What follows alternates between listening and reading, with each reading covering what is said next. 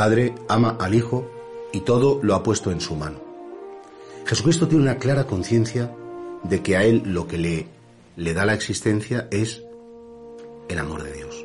El Padre ama al Hijo y porque ama al Hijo, todo lo ha puesto en su mano. Si tuviéramos que resumir en una frase el mensaje, eh, el resumen de toda la Biblia, de toda la Sagrada Escritura, de todos los sacramentos, de todo el fenómeno del cristianismo y de Cristo, el Señor, se resumiría en esa frase. Los hombres son los amados de Dios.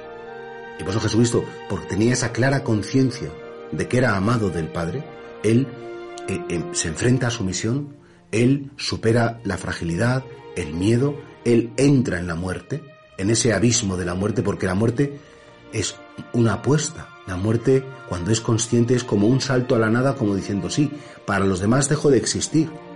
Si me muero, me desintegro de cara a la galería, pero existe un yo y existe un Dios al que me voy a encontrar, con el que puedo seguir existiendo.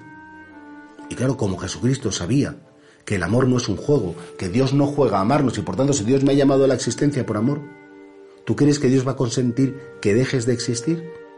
Podrá consentir la enfermedad, podrá consentir que te hagan daño, le dolerá más que a ti, pero no va a consentir que dejes de existir porque no puede dejarte de amar. Porque si Dios dejara de amarnos, no sería Dios. Y por tanto, fijaos, es tan cierta nuestra vida eterna que esta certeza se basa en el amor de Dios. Por eso Jesucristo cuando habla con Nicodemo dice, mira, es que yo sé que soy amado del Padre. Soy profundamente amado del Padre y este amor del Padre es lo que me da seguridad, es lo que me da fortaleza, es lo que me da esperanza y es lo que no me, no, me permite rendirme. Claro, a mí me gustaría que nosotros, oyentes de la palabra de vida y cristianos que intentamos convertir en vida nuestra fe, que estuviéramos tan convencidos del amor del Padre por nosotros. Si somos amados de Dios, entonces ningún miedo nos puede vencer. Si somos amados de Dios, entonces tenemos como un punto en el que apoyarnos. Si somos amados de Dios, todo tiene valor, todo tiene sentido, hasta incluso esa cruz concreta que Dios permite que hay en tu vida, porque sabes que eres amado de Dios, puedes seguir con ella adelante. Y este es el cimiento. Este es el fundamento. Algunos autores espirituales llaman la filiación divina, que soy hijo de Dios, y lo propio de un hijo es saberse amadísimo por los padres.